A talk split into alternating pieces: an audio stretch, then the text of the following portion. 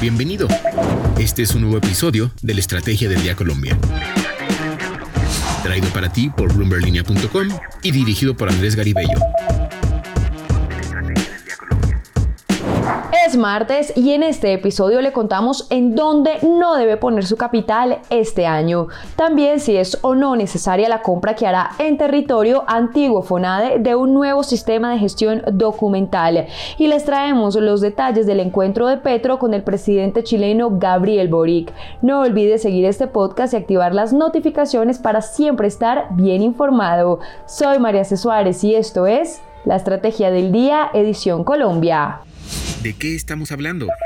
El 2023 arrancó ya hace unos días y aunque trae consigo varias oportunidades para ponerse nuevos objetivos financieros, no hay que perder del radar que este año pinta muy complejo para la mayoría de países por inflaciones altas, tasas de interés subiendo y una desaceleración económica aproximándose. En medio de ese panorama, Valery Cifuentes, periodista de Bloomberg Línea en Colombia, consultó a varios expertos financieros y esto fue lo que le dijeron sobre dónde no debe poner sus inversiones este año.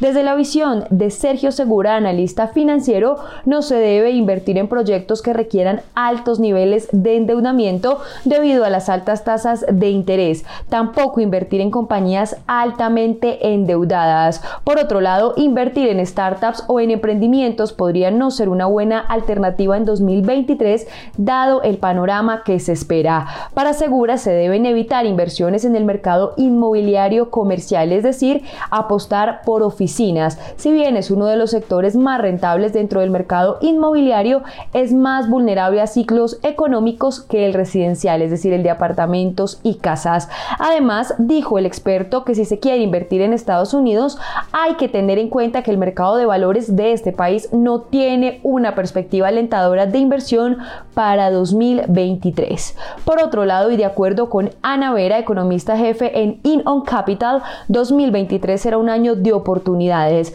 pero hay que seguir siendo muy cautelosos, por lo que no recomienda activos altamente especulativos o con apuestas muy riesgosas de negocios que no tienen rentabilidad comprobada. Tampoco ve un mejor panorama para las materias primas en general, principalmente porque han empezado a darse intervenciones de los grandes países para controlar sus precios y eso implica un riesgo que es difícil de manejar inversionistas no profesionales. Para conocer más detalles de este informe, visite ahora mismo bloomberlinia.com.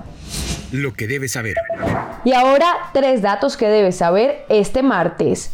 El primero, en el primer día de su visita de Estado a Chile, el presidente Gustavo Petro advirtió sobre la necesidad de restablecer el Pacto Democrático de las Américas tras los hechos de violencia ocurridos en Brasil y contra el gobierno de su homólogo Luis Ignacio Lula da Silva.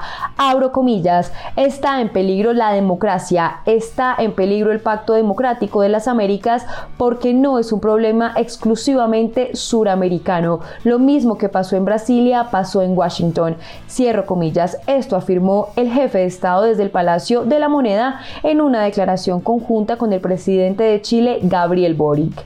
El segundo, la tasa representativa del mercado con la que amanece hoy Colombia es de 4.885 pesos.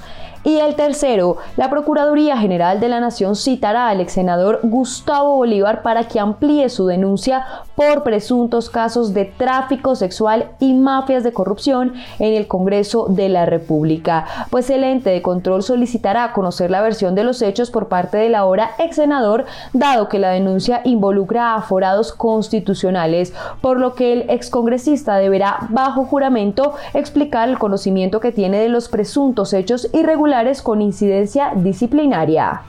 El negocio de la semana. Bloomberg Línea confirmó que este 2023 entrará en funcionamiento un nuevo sistema de gestión documental en el territorio antiguo FONADE, empresa industrial y comercial del Estado adscrita al Ministerio de Hacienda. Sin embargo, trabajadores de la, de la entidad le aseguraron a este medio que esa inversión es absolutamente innecesaria. Esta es la historia. Resulta que el pasado 10 de noviembre en territorio presentó a su junta directiva el proyecto de adquisición de este sistema y el objetivo de esta administración liderada por la gerente Lina Barrera es apropiar los recursos para adelantar la compra este año. En la actualidad, esta empresa de carácter financiero cuenta con el sistema de gestión documental Orfeo, que según en territorio data de hace 15 años y no se encuentra adecuado a las necesidades técnicas y funcionales que requiere la entidad, toda vez que fue creado y diseñado como un radicador de documentos físicos al cual se le han realizado ajustes para cubrir los ocho componentes que hacen parte del modelo de requisitos definidos por el modelo de requisitos para la gestión de documentos electrónicos de archivo. No obstante, trabajadores de la entidad que pidieron no ser citados con nombre propio le aseguraron a Bloomberg Línea que esta adquisición no es necesaria y que sí va a representar un detrimento patrimonial para la entidad. Lo anterior argumentan porque el aplicativo Orfeo es totalmente funcional y cumple las funciones que se requieren actualmente, a lo que agregan que un sistema de gestión documental como el que quiere comprar la entidad tendría un precio excesivamente elevado. Recuerden seguir este podcast y activar la campana para recibir las notificaciones de cada episodio y así estar al tanto de lo que pasa con la economía y los negocios. Los invito también a que visiten bloomberlinia.com y a seguirnos en todas nuestras redes sociales. Regístrense en nuestra newsletter diaria Línea de Cambio para conocer el cierre de los mercados de divisas. Y no olviden que acá está la información independiente que une a América Latina. Nos escuchamos mañana. Esta fue la Estrategia del Día Colombia. Dirigido por Andrés Garibello, producido por Arturo Luna y Daniel Hernández. Que tengas buen día.